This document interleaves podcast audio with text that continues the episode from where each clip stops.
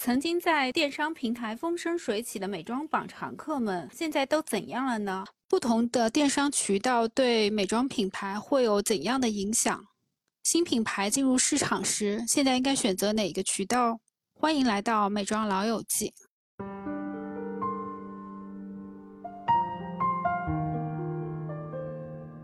Hello，大家好，欢迎收听美妆老友记。我是今天的主持人七七，一位拥有超过十五年行业经验的资深编辑。Hello，大家好，我是黄婷，我也是拥有十余年媒体从业经历，同时也是一个电商内容营销人。大家好，我是尼克，是从二零零三年就入行的初代美容专家。大家好，我是张勇，一位前美妆创业者。非常荣幸，我们这一期请到了新的嘉宾周米娅。大家好。米娅是曾经做过十年的美妆媒体人，之后在品牌方有五年的品牌经验，所以她以不同角色身份洞见了品牌的起起落落，也曾经以亲身经历者的身份参与了品牌在中国市场的崛起。那现在她希望在品牌营销方面与大家分享一些真实的体验和她现在的思考。啊，我们进入今天的环节吧。那我们今天的第一个议题是个人心中最具有代表性的电商起家的美妆品牌，可以是国产品牌，可以是国外的品牌，畅所欲言一下。那么有你先来吧。我心中是有好几个的品牌，但是我先给大家介绍一下大背景。两千一七年是重大变革的一个年份。两千一七年之前，电商平台主打品牌都是以电商起家的品牌为多，但在两千一七年之后。这个风向明显就发生一个转变，主流品牌开始全面的进攻，并且最终占领了线上的美妆市场。有几个品牌我是非常有感触的。第一个呢是 Innisfree，从天猫的数据来看呢，它是能排进前二十的。这几年韩妆的起起落落，它现在的声音也不是特别大了。第二个我感触比较大的是御泥坊，它是吃到了第一批的电商的红利，迅速的做大，并且最终上市。虽然它现在的声音不大了，但它跑赢的时间，它从淘品牌最后变成了高中低档全部都覆盖的一个美妆集团，投资人得到了丰富的回报，它也是一时代的一个标志吧。然后第三个，其实我比较有感触的是韩束，韩束在最红火的时候，甚至能冠名过呃非诚勿扰。有一段时间它主打的概念是有机，后来改变了策略，品牌的形象就没有之前有机那么清晰了。二零一七年到现在，无论是护肤品的风潮。还是美妆的趋势都发生了很大的变化。一七年它有一个势头，一八年完全正式的成为了这个拐点。你们猜一六年和一七年天猫双十一的第一名是谁？是同一个品牌？大家谁能猜到吗？百雀羚呢？哎，你怎么那么聪明？真的。拉这个单子的时候，我稍微有一点，就是因为我虽然知道在前疫情时代，百雀羚是蛮不错的，后来就慢慢的，我们一会儿会探讨嘛。但是我没有想到它能做第一，而且是连续两年啊，这个我还蛮意外的。今天的大主题就是在电商排行榜上的一些常客为什么会消失？我觉得其实是有两个脉络，一个脉络就是说国货品牌的消失和新贵的崛起，消失的一些包括百雀羚、叶子、韩束，还包括 Home Facial Pro，一直到一八年 Home Facial Pro 还排在第八。当然新的也有崛起，像博。珀莱雅呀，可复美呀，然后像薇诺娜这些，就是一些新贵啊。国货它有一个正常的迭代消失的一个过程。另外一块是勇提到了 Innisfree 嘛，其实 Innisfree 你要说它是电商发家，我觉得倒不至于。Innisfree 在中国一度它的那个线下是铺的很可怕，很可怕的。其实韩妆当时在那个 trend 的时候，爱茉莉集团、LG 集团也好，他们都是吃到了韩妆红利的。所以就是韩妆也是当年的常客榜上非常重要的一个组成部分。个人感觉印象比较深刻的是这些。我也把 完美日记留给大家来说。我和黄婷都是说一七年到一八年这个阶段，其实完美日记是它的崛起，稍微再往后一点点。它正式上榜第一年是一九年。我要表扬一下完美日记，特别厉害的一点是在于它是唯一一个单纯彩妆身份挤进天猫双十一前十的一个品牌，所以可见当时它还是很厉害的。因为首先它客单价低，另外它只有彩妆，但是它能把这个整个 GMV 做到进入前十，我觉得真的是很厉害。说到完美日记，我都愣了一下，不知道该怎么插。因为只看 GMV 这个问题的话，它虽然进到前十，但是站在我的角度，我一下就能想到它其实在投入上它投入了多少。它可能在年底去看它的利润率的时候，它其实可能并没有达成多少利润率。从电商开始起来的话，它一五年就开始了。一七年之前，在整个电商的大盘子里的话，淘宝它的市场份额其实是高于天猫的。一些品牌它在一七年之前，淘宝占到七，天猫只能达到三。从一五年到一七年，很多品牌它在慢慢的收拢渠道。一七年开始，整个电商平台自己的策略也更倾向于天猫，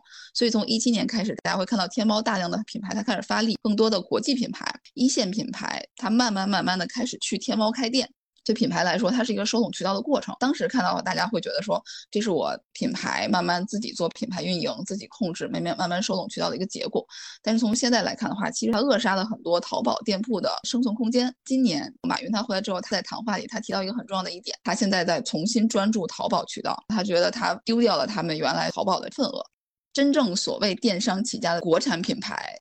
我觉得没有特别明显，为什么？因为大家看不到的渠道里，其实国产品牌它下沉到非常非常多的小渠道，包括 4S 渠道，包括分销。如果真正从电商起家品牌，其实有很大一部分它是国际品牌。这些品牌它是在从一五年开始，它其实是随着一些海淘平台、代购平台的兴起，然后这些品牌它开始慢慢意识到，中国有很大一部分的购买人群，那我与其通过代购、海淘。让我自己到这个平台上去开一个店。对于以前来说，这些国际品牌它进入中国，它很难。为什么？因为最大的东西是渠道，没有电商起来的话，那它只能去靠一些这些 4S 渠道呀、分销渠道呀。但是有了电商平台之后，它可以自己去控制。比如说 Huda Beauty，还有 ColourPop 这两个彩妆品牌，可能大家真的非常熟悉，但是它下沉渠道也好，4S 渠道也好，线下渠道也好，它都没有进入。他就在线上开了店，那最后他败退的也是从线上开始败退。为什么？因为线上他太依赖流量了，有流量他就有销售，没有流量，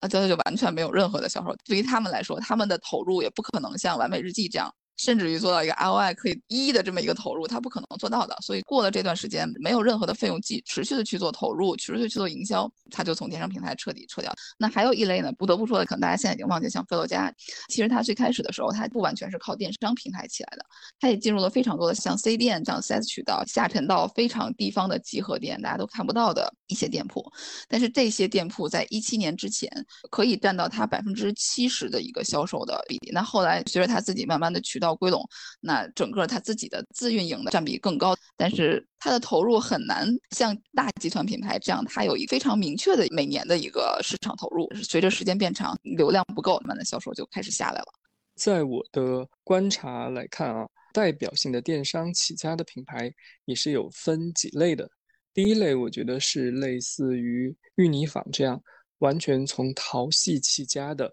电商品牌，它的。诞生初期就是依赖于，呃，淘宝 C 店，然后扩大到天猫 B 店，然后又从 B 店和 C 店完全没落掉，这是一类。第二类呢是本身就有覆盖到线下，有一定知名度，或者是已经很有知名度了，类似于百雀羚啊、Innisfree，还有雪花秀后，其实他们都是有线下基础的。然后在线上，不管是像百雀羚的翻身，或者说是像呃，雪花秀的做大，它也比较依赖线上，但是因为种种的原因，然后又从线下节节败退。还有一类呢，是不是依靠淘宝起家？它可能是近几年全面依赖电商和投资的一种新的模式创造出来的新的品牌，比如说像完美日记，或者说像现在活得还比较好的花西子这样的一些品牌。当然，它这些品牌就不算是嗯我们现在要说的它。没落了，因为他们现在还做得很好。我觉得大概有这么几大类，嗯，可能我们前面所探讨的更多的是植根于电商起步的和是在电商上翻身壮大的这两类品牌，他们的变化。嗯，那我们先呃来聊一下，就是我们心目中典型的吃到电商流量红利而有快速增长的美妆品牌是什么？然后大家都可以各举两个例子，一个是比较正向的，就是说他吃到了这些红利，但是同时他在后续又做了一些其他的动作，维持住了这个红利。啊，另一个可能是比较负面的例子，他吃到了红利，但是他做了哪些短视或者比较错误的决定，导致他现在。可能消失在了大家视野之中？分类的话，就是两类比较清晰。第一类就是早年的淘品牌，嗯，早年的淘品牌，它依托的是两个渠道。第一个渠道是依靠当年的微信公众号，就是它用公众号来进行带货。微信公众号它在败落之前的这段时间，这些淘品牌在微信公众号它也吃到了非常大的流量红利。还有一种形式，在淘宝渠道依靠 C 店。来进行一种分销。最早期的李佳琦其实它就是 C 店的形式。那我做的那个品牌和李佳琦在合作的时候，李佳琦是作为一个淘宝 C 店来进行一个分销的动作。后续它慢慢形成了头部主播的身份的转变。我当时做的这个品牌呢，它也是和李佳琦持续的进行合作。可以说它在后几年间，它可以持续的吃到头部主播所带来的这部分流量红利。还有一部分吃到红利的，就是借助海淘代购起家的这些品牌，小红书为代表的这些海淘代购平台，大家讨论度高，那它不需要花费任何的营销费用，然后在这个基础上，它吃到的这部分流量的红利，达成了它的第一波的原始的零到一的这部分的呃销售的积累。但是后续随着它可能产品生命周期完结、升级这些换代，它都没有做很好的迭代的这种动作，那慢慢跌出了这种大众视野，失去了讨论度，在它。后续没有这个营销费用的基础上，也从大家的视野中、销售平台中，它就消失了。纯是从电商红利流量来发家的，刚才也讲到过一个玉泥坊，然后还有个可能大家已经遗忘在历史角落里，但是完全是靠淘系发家的，就是阿福。我想说一下玉泥坊这个集团，其实也蛮有意思的。它的玉泥坊这些牌子，在整个流量红利吃光了以后。他就做了一个新的转型，他其实就类似于把自己做成了一个大的海淘品牌的代运营商。开以这个集团，他拿到了很多的在淘系的一些代理权，比如说像强生系的品牌，像陈野医生啊、露得清啊这些都给了他。当时还有一些独立的海淘美妆小品牌，但是还口碑还不错的，比如说像 Kiko，然后像 Zalens 那个底妆品牌。玉泥坊集团，它就重新做了一个新的布局，包括它收购的伊菲丹。做完这个新的布局以后，它就找到了一个新的增长曲线。因为它拿到国内代理权以后，事实上它很多的牌子看中了一些风口吧。打比方，一个是成分党的风口，像陈野医生啊，然后它也吃到了一些彩妆的红利，就是在大概是呃一八一九年的时候，那个时候彩妆的红利很强嘛。呃，像 Zalens、Kiko 这些牌子，就是独立的小彩妆品牌，它选择的这些品牌能够应对上中国市场流行的风。口的时候，他就拿到了一些新的流量。接着，刚才黄婷我补充一点，在做我之前的品牌的时候，它其实有一个非常强烈的。竞品就是这个集团伊菲丹，伊菲丹是一个可以拿出来做一个案例聊的牌子。我做的品牌在面膜这个赛道几年都是保持第一，但是它在一九年到二零年，我们在拉数据的时候可以看到伊菲丹它强力的在追，在二一年的时候，伊菲丹追的很高，它把我之前品牌的面膜的这个市场份额吃掉的占比非常高。我们所看到数据都是以依据大促数据为例啊，因为大促的时候流量红利的这些品牌起伏是非常明显的。那伊菲丹它这个品牌在二零年。二一年的大动作就是用最大的营销费用来拉最大的流量，完成它最大的销售份额，所以它的销售可以一度增长到面膜的赛道的前三之内。平时他用小样销售，到大促期间他用正装的销售来拉动他的 GMV。但是从二二年开始，即使他更改了营销平台，重点转向了抖音平台，但是你能看到在大促期间他已经跌出十名之外了。流量这份红利可以在营销的时候大家都可以知道，但是真正能给这个品牌所带来的反哺只是短期的。作为长期来说，可能还是要去持续的做一些品牌方向的动作，品牌的生命周期、产品的生命周期更拉长。大家说到这里，我也想进入一大一个话题：品牌借助流量的红利，从零到一的时候，在整个电商平台会有一个非常好的上升曲线，但是。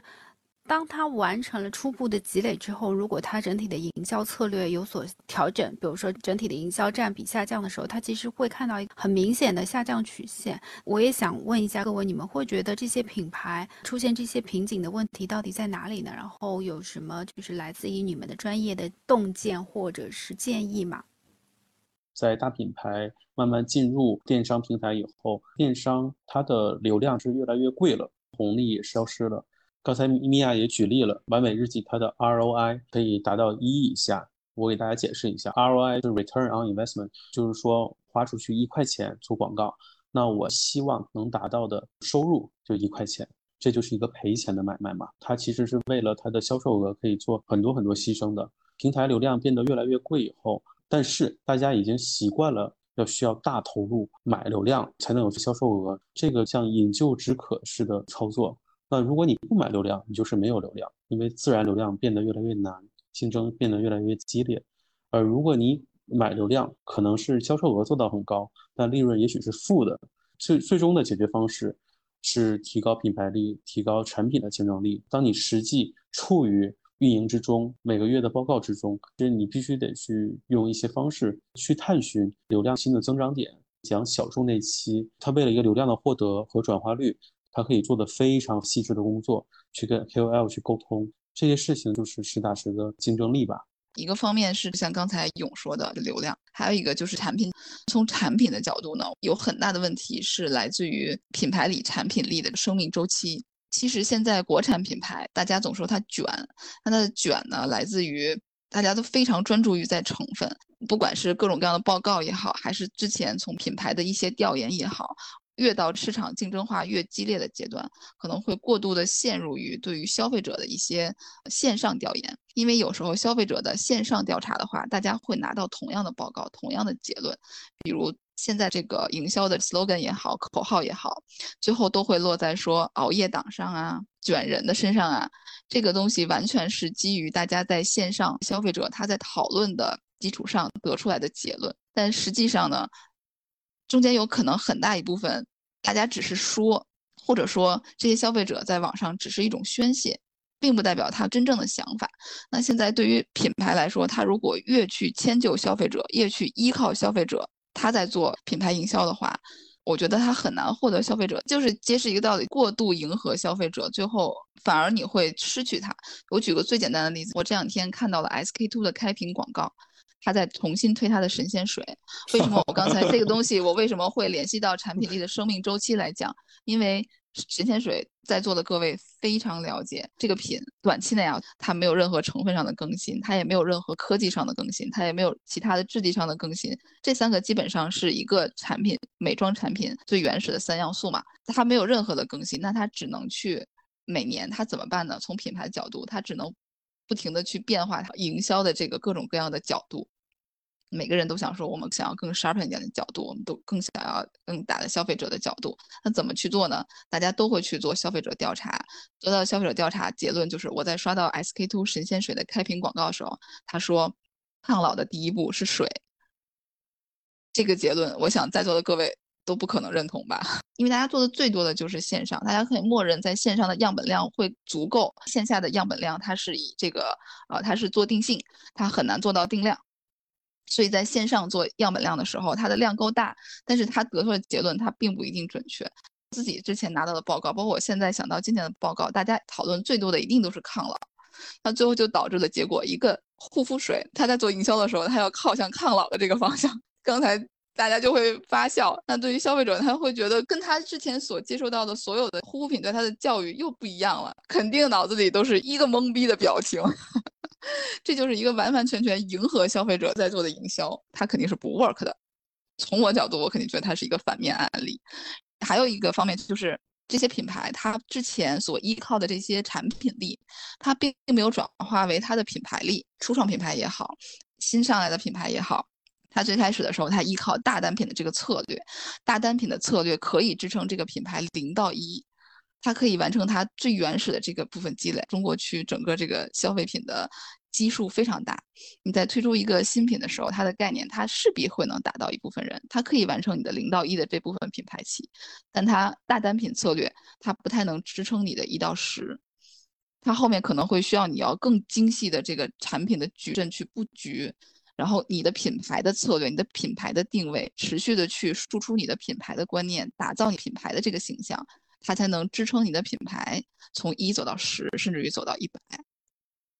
还有就是刚才勇说的这个流量的拆解，流量拆解这个非常非常的细。流量它是来自于各个方面的，它从广告、艺人、达人，它从媒体、自播也好、直播也好，各个方向的流量，它有自己单独的流量，它也成这种矩阵的流量，它也成成这种促进式的流量，可能它要拆到非常非常的细来看。所以说流量这个东西，它更需要去拆解来看的。那我先说一下流量这事情哈，就比如像我家门口有一个店铺，我每天出门都会经过这个店铺。有一天我肯定就出于各种原因嘛，我就好奇去那边看一下，有可能我去试一下。他如果单价不贵的话，再买几个。他这个流量成本，他付的是房，他有个广告牌。这是实体店能获得流量的方式，但是如果在抱歉，我就插一句，早期的广告端来说，你七次触达可以完成一个人的转化，但是从现在来说，如果从达人的一个数据来说，大家看到他的互动，可能你要按十这个次数来换算，他才能完成一次的触达。在线上的话，每一次都是需要花钱的。就有两个话题是在交叉的讨论，一个就是零到一、一到十的问题，一个就是流量。怎么去获取的问题，我想说一下零到一和一到十品牌这个问题。我举几简单的两个例子吧，就这两个例子其实跟美妆没有关系，但是可能大家一听就知道的。第一个我想说的是淄博的烧烤，然后另外一个我想说的是鹤岗。这两个应该算是上半年属于比较大的热点旅游地。然后呢，他们为什么红？淄博是因为烧烤，五一期间嘛，获得了巨大的流量。然后鹤岗就是因为它房价低嘛，天下苦房价久矣，就是所有人都有一个共鸣嘛。然后就很多人就会产生好奇，对这个地方想说去看看房价这么低的地方，那它生活到底是怎么样的，就会有这种天然的好奇。那它其实这两个地方就是说，他们从零到一，他们能获得到了一个巨大的流量，而且那个流量当时可能就是已经。瓜分掉了周边或者是同质类的所有旅游地的流量，但是过了小半年以后，情况怎么样呢？看到小红书上有人发了一条，就是说淄博烧烤的人肯定是少了。所以我想表达的意思就是说，呃，如果一个品牌从零到一可能没有那么难，但是刚才米娅讲从。产品力到品牌力的这样的一个转化，你怎么去做，其实是一个非常值得思考的问题。讲回淄博烧烤，就我个人是一个还蛮爱吃烧烤的人，但是对我来讲，去一个地方旅游是为了吃东西的话，呃，不好意思，我觉得我跟七七 都是属于本组的比较馋的代表，我会选择云南或者是四川的西昌，因为我觉得他们俩还有锦州，锦州，东北烧烤申请出战是吧？就我觉得啊，就是说，你如果做的是同样的产品的时候，你一定要有自己无可取代的独特的味道。就是其实美妆的角度是一样的嘛，就是你做的任何一个产品，你做的是面膜也好，你做的是精华也好，那你是不是有有一个足够长的护城河，让你有无可取代性？这个其实是蛮重要的，就是这个才能让你在拿到巨大流量的同时，怎么样去想办法让这些流量去变得细水长流，然后让你从一走到十。我觉得这是非常重要的一个事情。呃，我是觉得今天我们就不要讨论流量的获取这个问题了，不然今天讨论不完了。我们还是比较集中在关于品牌力的部分嘛。那我现在也想给大家一个命题吧。那如果说现阶段给你一个品牌，你会？怎么样把它从零到一的从电商起家？我其实操作的它是一个国际品牌嘛，相对来说它已经有一定知名度的一个品牌了，肯定不如勇那么专业。它完全是自己做品牌起家。我是觉得在现在这个整个市场环境下。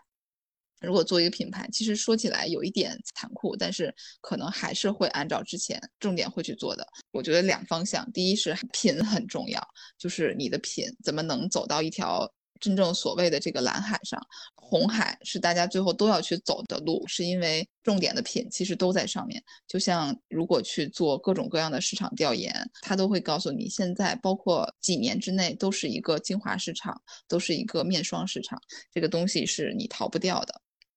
在这个基础上，你选什么品做什么，其实相对来说，对于这个启示它更重要。就就举个例子啊，我不知道大家有没有听过 AB Lab 这个牌子，完全没有哎。AB Lab 是国产品牌，今年大家都说非常卷、非常难、非常痛苦的情况下，它在今年三月份上线的一个本土品牌，然后它在上线的一百五十天，它的 GMV 就已经破亿。它的策略完全 focus 在抖音上，持续不间断的用自播和所有的头部主播直播，然后来拉动它的 GMV。它这个品牌的主打的概念是敏肌老化护理，它的 SKU 相对来说是比较简单的，而且大家都说现在是成分为主，成分优先，但是它打的是一植物植萃概念的品牌，它的重点品就是水、眼霜和精华液，它重点去打也是就打这几款。这是在一个本土品牌里看到，在今年这个情况下做的非常高的。刚才说起家这个话题其实很大很大，但是如果你把这个话题拆解下来的话，它的层面非常多。第一就是这个品牌，那品到底是什么？它的品牌定位是什么？它的平台主发力平台是什么？对于现在来说，其实淘天它的流量是非常饱和的，它的流量饱和，甚至于大家对它已经在逃离，不能说逃离吧，就是呃，把它变作第二营销主主阶段的这么一个地步了。倾斜了，已经。嗯，对的，大家现在的倾斜角度，我觉得是两方向。第一个方向呢是往抖音在做，另外一个平台就是小红书。小红书现在也是一个在慢慢起势的商业平台。低客单价的话，它的转化非常直接，它的转化率也很好。但是高客单价的话，它是需要有一些加持的，所谓的流量加持。刚才我们说不谈流量嘛，我们就谈谈品牌。所以就回到刚才我说的，给一个品牌如果起家的话，可能首先最重要的是平台的选择上，可能要这个这个重点的倾斜可能要变了。对，我同意。以前只开一个天猫店就可以了。嗯，对，以前的形式是天猫作为一个旗舰，但是现在的这个旗舰，甚至于可能它都会有一定的转移。就非常同意你的。之前跟其他嘉宾聊的时候，也会有这个感觉。淘宝它现在已经变成一个搜索逻辑的电商，他们不会在里边有过重的资金的投入。这个可能跟之前渠道慢慢的归拢回到天猫的有很大的关系。最开始，嗯，大家全渠道发展的时候，大家是希望你包括 C 店也好，包括你的分销也好，大家是齐头并进的。这个时候，分销其实是占了品牌销售能占到一半以上。这些分销的店主，他同样需要赚钱，他就要帮你去做一些宣传。那这个宣传的费用，作为品牌你是省下来的。对，用七七的话说是上桌吃饭。做我自己的品牌的时候也是，我们当时也有一个分销，他其实自己也在微博上算一个大 V 了。给他分销是非常方便的，而且呃他也能赚钱，我也能赚钱。我现在跟米娅一起回答七七提的这个问题。第一步就是定位一个品牌，无论这个品牌是新品牌还是国际上已经有一些声誉的品牌，那我们先根据中国市场给它进行一个品牌的定位、客户人群的定位，然后我们再选品。选完品以后，我们第三步就是选平台。这个平台我们现在已经有个共识，就是抖多渠道，抖音对抖音，然后。呃，淘宝和小红书，第二个共识就是在天猫这个渠道，我们不会花很多的钱去砸营销，这些都是我同意的，可以继续往下走。对，哎，我想在这个地方稍微插一点，两位都谈的是偏运营上面的东西，我就从一个美容专家的一角度来说一下品成分上或者说是单品上的一个选择建议，就是不要去选现在已经很多人在。卷的这样的一个品，就打比方说玻色因，因为我现在还有认识的朋友在上半年推出了自己的个人品牌，他还在往玻色因浓度这个产品上去卷，而且价格上会定价比较高。我觉得在这个时候你卷到现在已经不适合这个市场，或者说它在可预见的前面的路上并不好走，这个需要我觉得要仔细考量一下。未来的一个护肤趋势，或者说你想引导的一个护肤趋势，其实就像米娅刚才说的，抖音的那个品牌，就是如果说你还在卷成分桶，还在卷早 C 晚 A，就非常不合适了。但我们其实现在见到的今年或者说是去年年下半年开始推出的一些新品牌，基本上还是在往这个方向走。但如果你从现在开始要做一个新的品牌，我的建议是在选品上不要从这个方向出发，嗯。当品牌就是一个新的品牌，或者是说品牌原来的明星单品已经出现了产品老化的时候，他想推出一个新的产品，那他应该是去走一个比较热门的赛道呢，还是说呃跟着自己的品牌调性走，或者是呃呃自己想办法去另辟蹊径，找到一个新的点会更合适呢？因为嗯，确实每个品牌面临的实际的问题是不太一样的。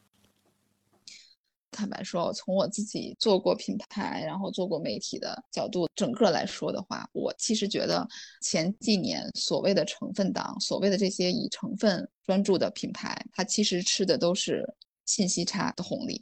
因为最早那一波借助海淘、借助代购起来的品牌，它能够获得这些流量红利，就是因为有一个信息差的存在。包括以前做媒体的时候，向所有的消费者去解释这些，呃，现在火的趋势，甚至于现在火的这些成分也好，科技也好，都是在打一个信息差。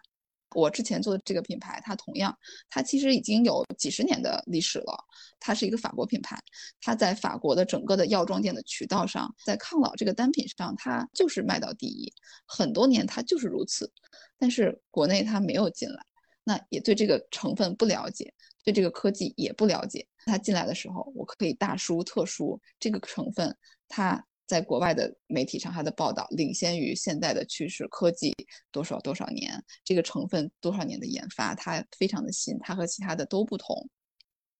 它可以迅速获得大家的视线。但是对于现在的大家来说，大家获得的信息相对之前来说已经平了很多，在国外最新的科技、最新的成分。大家都可以第一时间看到，而且现在的品牌，它它更注重的是全球同步发售，它国外上同时，它希望中国也同步在进行上。那在这个上面，大家没有信息差了。大家会看到，为什么大家现在会觉得，哎，这些成分已经都见过了，已经都有了，是因为现在科研也好，成分的开发也好，呃，市面上大家的品牌都到了这个程度。用我的话讲，叫没有到革命性的成分的开发。科技的开发没有到这个程度的呈现，这是大家现在会觉得这些成分我都见过了，这些科技没有新的，那我就没有感觉。那我们都要一起努力吧。其实前面有说到很多关于电商的部分，我们自己之前所有的讨论中经常提到一个问题，是说关于产品的破价对品牌力的伤害。那我这边也是觉得，今天我们可以正好就着米娅的经验来说一下，为什么这个会一直有破价和买赠机制？因为从品牌角度，它一定是自己也知道这个伤害是非常大的。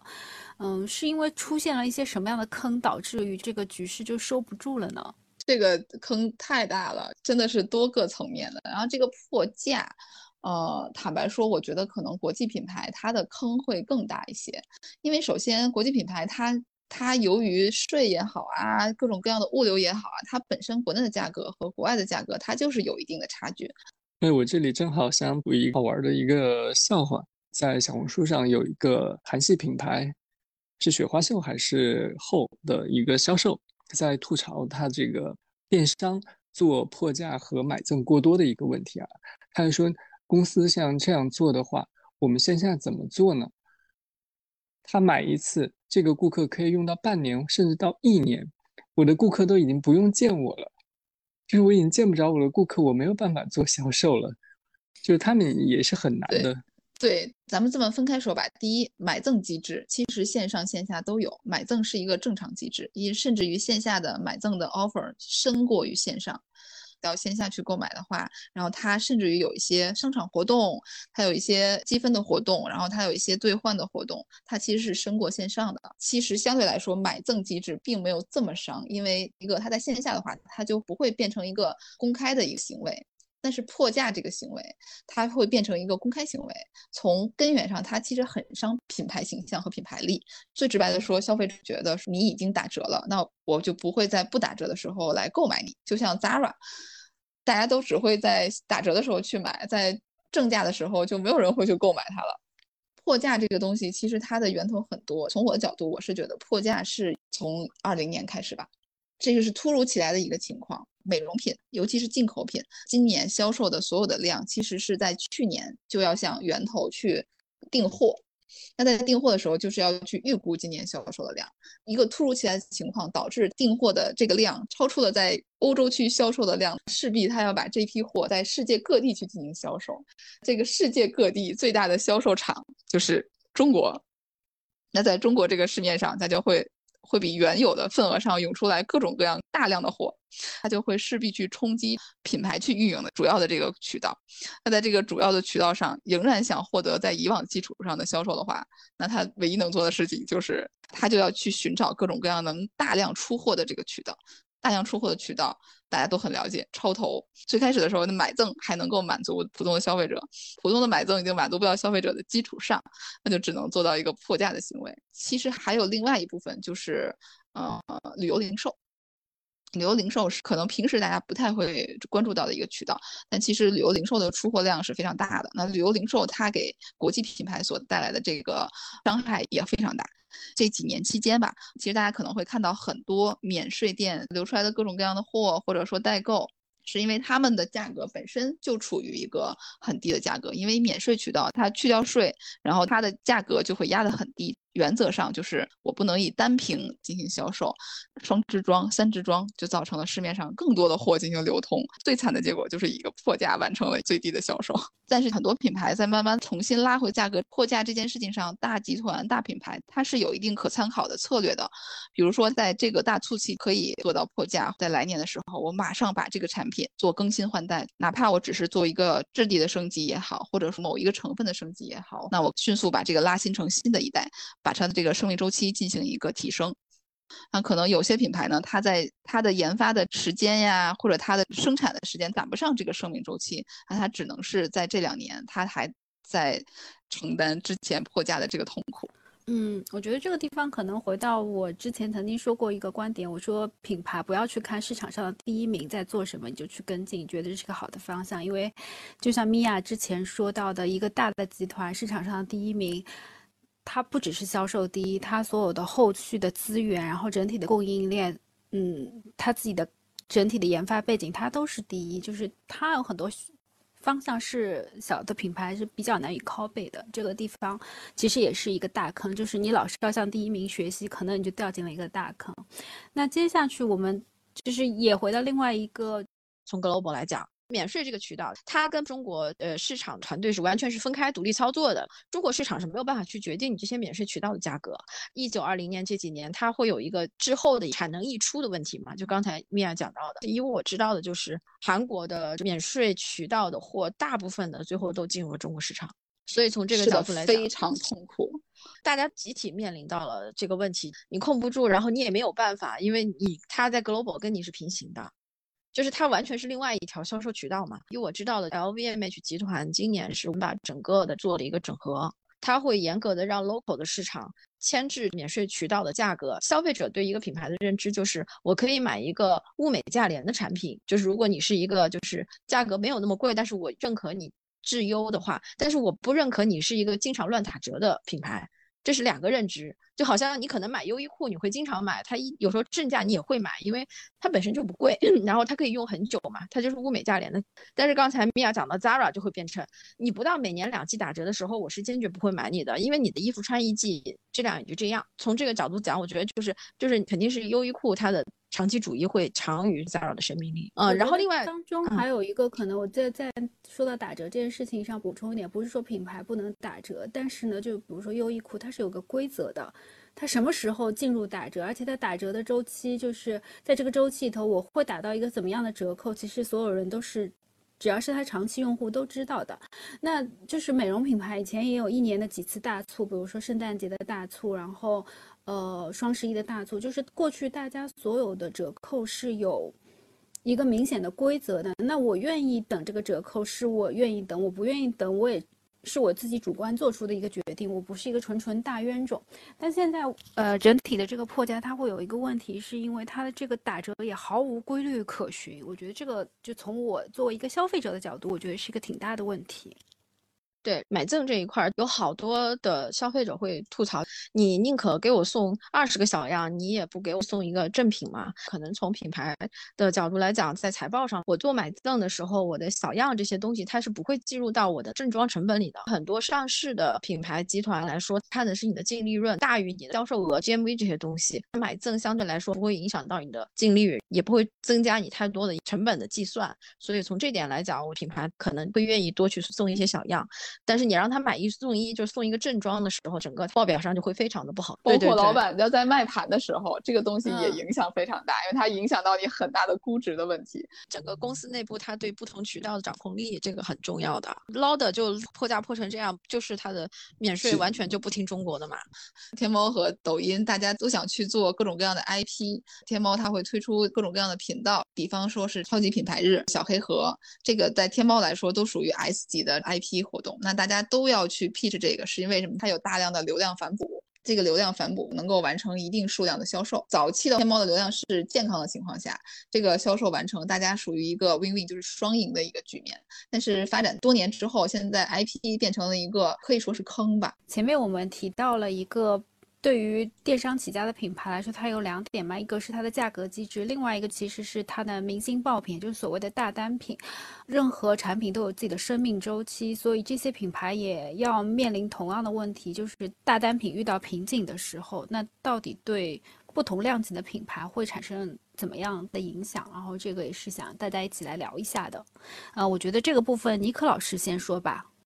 大单品在遇到瓶颈的时候，其实就是一个它的生命周期到了一个嗯不利于宣传或者大家已经 get 不到它的点的时候，就拉我们前面有一个例子，SK-II 的神仙水，我的粉丝上面来说，就是品牌传达给他们的信息非常的弱了，就它的讨论度会极低。嗯，这个时候我觉得可能是品牌需要重新去浪去单品的一些概念。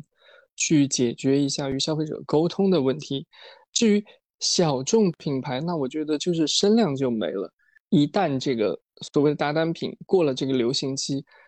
我就能看见非常明晰，就在我的粉丝群里面，可能它的讨论度是一阵一阵的。比如这个这段时间，某品牌的面膜，或者是某品牌的眼霜，某品牌的精华，只要那个热度一过。它就瞬间就没有了，哪怕它重新在做打折的时候，对于小品牌来说就是很难很难了。大品牌还有回天乏术的一个技术，就像人参果一样，可以洒洒水，它就能这个树还能重新长。对于小品牌来说，那个树一旦开始枯萎了之后，很可能需要重新开坑，把重新种一个新果子了。嗯，因为我自己之前。也，做的品牌它就是一个相对来说小众品牌，呃，这个小众品牌，但是它曾经的这个销售量级也是达到过非常可观的，嗯，它最好的时候年度可以到十亿，那在一个大促期间，它可以完成一个亿的销售。你在推出这个大单品之后，后面真的是要持续的跟上。其他的产品矩阵，完成你整个的这个品牌力的一个转化，因为你持续的去消耗产品力的情况下，那最后没有转化成品牌力，最后的结果就是当你的大单品它的生命周期出现问题的时候，这个品牌它最大的销售支柱就出现了问题。因为我之前做的品牌，它的大单品是一个面膜品类，就是面膜品类，它在整个美妆品类里，它其实是独立于护肤品类之外的。但是当时呢，因为它打开了一个涂抹面膜的蓝海，后续有很多国产品牌也好，国际品牌也好，其实大家都在猛力的想扎到这个赛道里来。它的结果就是，当它的市场份额被其他的分掉的情况下，那它没有其他的护肤品类可以支撑上的情况下，那它的销售势必就会被拉下来。因为现在在整个护肤市场里，相对来说它属于存量市场嘛。大家的那个品牌，第一饱和度也很高，然后产品的饱和度也很高。那在这种情况下，它一旦被吃掉，它又没有其他的支柱可以撑起来的情况下，它的销售就会出现最大的问题。所以，其实如果说呃本身是一个独立品牌、小众品牌，它以一个大单品，它获得了这样的市场份额，后续跟上的其他品牌其实是非常重要的。刚才米娅说了，她之前的品牌是面膜。其实是有一点点游离于护肤流程以外的，平时说的水、乳、精华、面霜这个流程，嗯，能支撑的爆款产品基本上就是在水、乳、精华、面霜这几样。我之前做品牌的当时最明星产品是洁面，洁面呢可以作为一个品牌的引流产品，但是成为不了一个品牌的明星产品，除非做一个专业的洁面品牌。这一点是经验的分享吧。最又回到我们最早的那个话题，就是产品力到品牌力这个问题。因为你要给到消费者一个印象，比如说消费者觉得你们家只有什么什么好用，这个其实是蛮危险的。不管是任何品牌，就好像一个餐厅说你们家只有什么菜好吃，最后一定会产生就是忠诚度的变化呀，或者是喜好的变化。比如说你有大单品的时候，你一定要想办法去做一个连带。比如说像洁面是一个入门单品的话，那你可能就会把一个后续的精华或者是眼霜有更长。生命力的商品去做一个连带的捆绑销售。但我觉得尼克老师，你这个宇宙已经深入人心了，就是你这个概念提出的非常好。如果有有之后有谁要借鉴使用的话，都请标注一下出处。对，需要给你的一个版权费。呃，那我们刚才有提到说，当品牌老化的时候，我们需要去做一个新的爆款，或者是具有更有支撑力的产品。然后同时呢，就是当你在下行的时候，你会明显感觉到。在之前没有去好好打造自己的产品的品牌力，只有产品力，会吃到一个怎么样的，就是比较的苦果吧。那在这个部分，我也是想请大家都来聊一下。如果说那现阶段在一个已经遇到瓶颈的品牌来说，就我们可能可以把这个体量稍微收缩一下，它可能是没有达到十亿俱乐部的这个。偏小众的品牌，他想要去重新 launch 自己的品牌，然后去做一个新的产品，大家有一些什么样的建议和意见吗？从产品角度，先和大家提一个意见跟品牌方，就是你要重新认识一下你的产品，去梳理一下你的产品线，因为我觉得现在从我的观察来说。很多品牌方的人都不一定那么了解自己的产品和自己的产品所匹配的消费者，就是你认不太清你自己的本身，只缘自己身在此山中吧。我觉得首先你要对你的产品有足够的认知，去找准一个方向，这点是非常重要的，因为我觉得这个是一切的一个基础，特别是在你的产品啊目前来说既没有更新又没有任何变化的情况下。一定要有一个更深层次的认知。另外呢，就是在这个认知不要随便飘忽，因为我是经常能够看到很多品牌对于自己的产品会有认知上的偏差，然后觉得自己要么就是认认为自己产品无所不能，比如说今天走成分派，我就可以往成分派上偏；明天走感情派的时候呢，我就可以把它打造成一个感情派。我觉得这个是就是你会两边都失去的。而且会造成一个新产品形象定位的模糊，所以你要一定要认知自己的产品，从中去找到它相应的卖点和所销售的人群。我觉得这点从产品核心上来说是特别重要的一个基础点。我是同意尼克老师的观点的，认清自己的产品，熟悉自己的产品以后，找到更合适的方式去跟现有的消费者以及新的消费者进行沟通。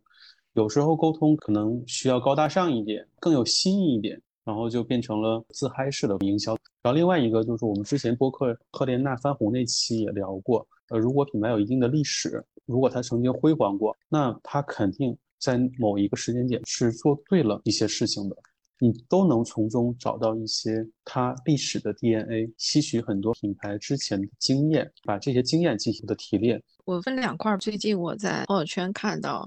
完美日记的朋友们在那个发他们新做了一个工厂嘛。我本来预期我们会聊很多的完美日记，但是没有想到就是基本上。好像大家都觉得可能能说的分析的外面已经说的差不多了。不是我，我对我来说，完美日记真的是一个很困难的东西。我一会儿也会说一下我对完美日记的感觉。嗯，你先说。可以，可以，可以。官宣他们就新建了一个工厂在广州那边，完全是希望自己把产能和研发的能力完全做起来，去给自己做护城河。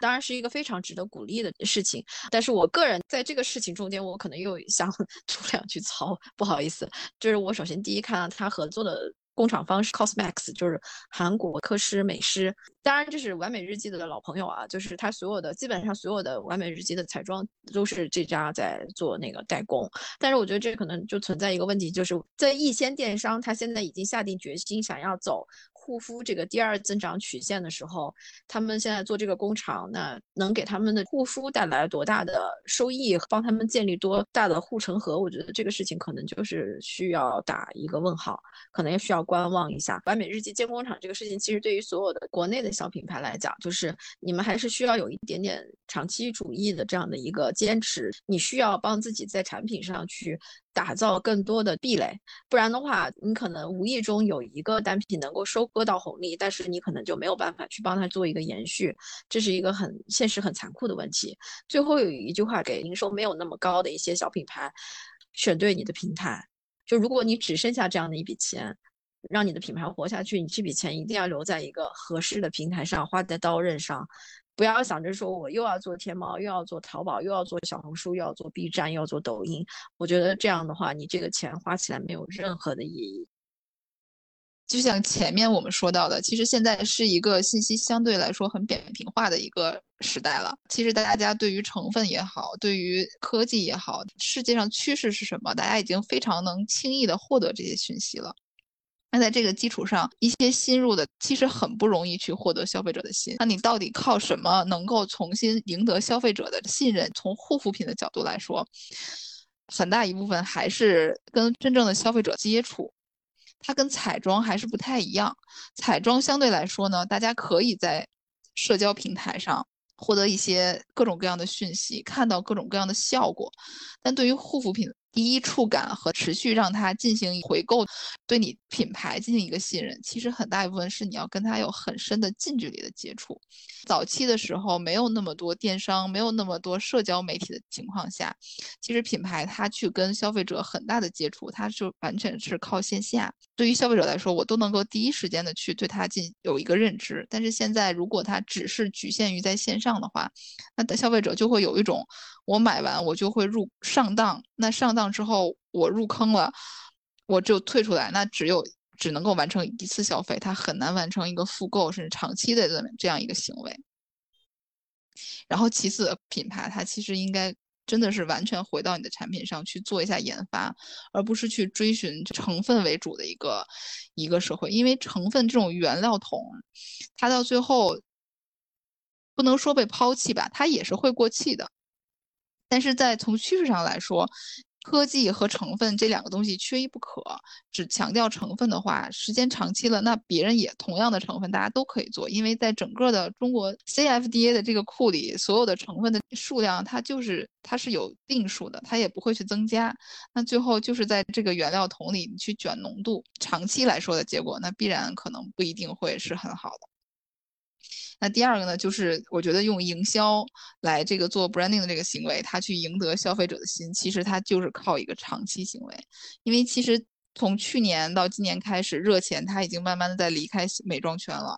在这种很难有资本加持的情况下，那你一个品牌它是否能活得长？首先你产品要先能够触达它，其次是要你的品牌的理念、你的品牌的定位、你的品牌的行为，它是不是得到消费者的认可？它其实真的是一个潜移默化的长期行为，它不是一个短期的我使用主播。我把这个东西卖出去，它就能够获得消费者持续的这个呃回购也好，持续的这个认对你的认可也好，这个很难。所以我觉得现在做品牌来说，一定要考虑一个长期抗战的准备。当然，短期活下来是最最重要的，但是也要考虑一个长期不要去折损自己品牌行为的这样的各种各样的做法。第三就是，我觉得对于一些独立品牌，还有一些小众品牌来说，一些传统打法其实是。嗯，不是特别行得通的。比如说，我简单的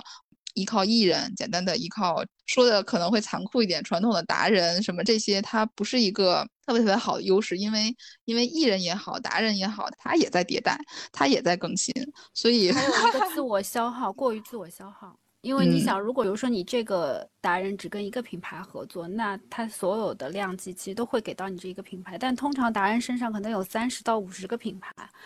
那你想，你能分到多少呢？对，所以我是觉得是传统的打法，持续的用传统的形式在做的话，我觉得对一些独立品牌是不太行得通的。就是对于大品牌来说，还有包括一些历史非常长的品牌来说，它需要去维护的层面非常多，它需要给它发声的层面非常多，然后它才能支撑起它整个的品牌的这个声量。我觉得这个是必要的。但是对一些独立品牌来说，我觉得这个从短期阶段来说的话，可能这些不是重要，但是从长期阶段的话。可能还是就是要考虑一下，从我的角度建议的话，可能就是集中在这三个吧。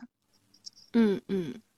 谢谢米娅的分享。然后我最后补一下，我们今天为什么后来大家都避开了完美日记？是一方面就今天我们想要讨论的品牌，还是相对想要聚焦一些更。小众一些的品牌，就是完美日记，它在自己的体量上，它其实已经不算是一个小众品牌了，以及它曾经可以调度的资源和资金都是非常惊人的。嗯，老实说，我觉得它的整个路没有什么一比一的可复刻性。第二点，我对这个品牌很矛盾的地方是，我说实在的，它从艺人上，他用过周迅这样的体量级的艺人，就是。本来周迅也是非常爱惜自己的羽毛的，所以你可以看到这个品牌它本身的品牌力，它没有一个大的问题，因为有大的问题它请不到 周迅或者是他现在所有的这些代言人。第二呢，从产品层面，它有过爆品，比如说它的那个十二色的眼影，然后什么中国色，然后动物盘，然后包括它的唇膏和唇釉都曾经出过爆款颜色，就是从产品本身。大家最多可能只能说你的小细根的唇膏，呃，定价有点高，但是你不能说这个产品本身有任何的问题。就是我们今天讨论的啊，你的产品力不够，它也不是；你的品牌力不够，它也不是。哎，不好意思，我得插一句，那个完美日记的品牌力有很大，呃，产品力有很大的问题。它的那个，如果你从 social 的呃呃社交媒体的舆论反馈来看的话，它的产品的讨论负面是多过于正面的，因为它的它大家基本上你会看到它反馈最多的就是他买完之后不会回购，而且产品的反馈是不好的。它的产品力在没有跟上的情况下，它就过多的去做了它的品牌力的东西，导致它其实是一种反噬。一些二二年的 Q 四财报里啊，它的电商的那个整个的运营费用，它是下降了百分之五十，就是二一年的同期它是十四点九亿，然后它下降了七点九。嗯，我觉得它的快速的启示是它的整个的营销完全是分不开的。它之前大规模的烧钱的那段时间，就迅速的让你的生活里的每一个渠道都能见到它，想把品牌知名度打出去，但是它产品没承接住，而且它有个很重要的问题，就是说你的产品到底是特色是什么？它完全没有。就是你像七七说，它可能会出现有眼影的爆品，有唇釉的爆品，有唇膏的爆品，但是你提到完美日记，你用两三个词去概括它，你概括不出来。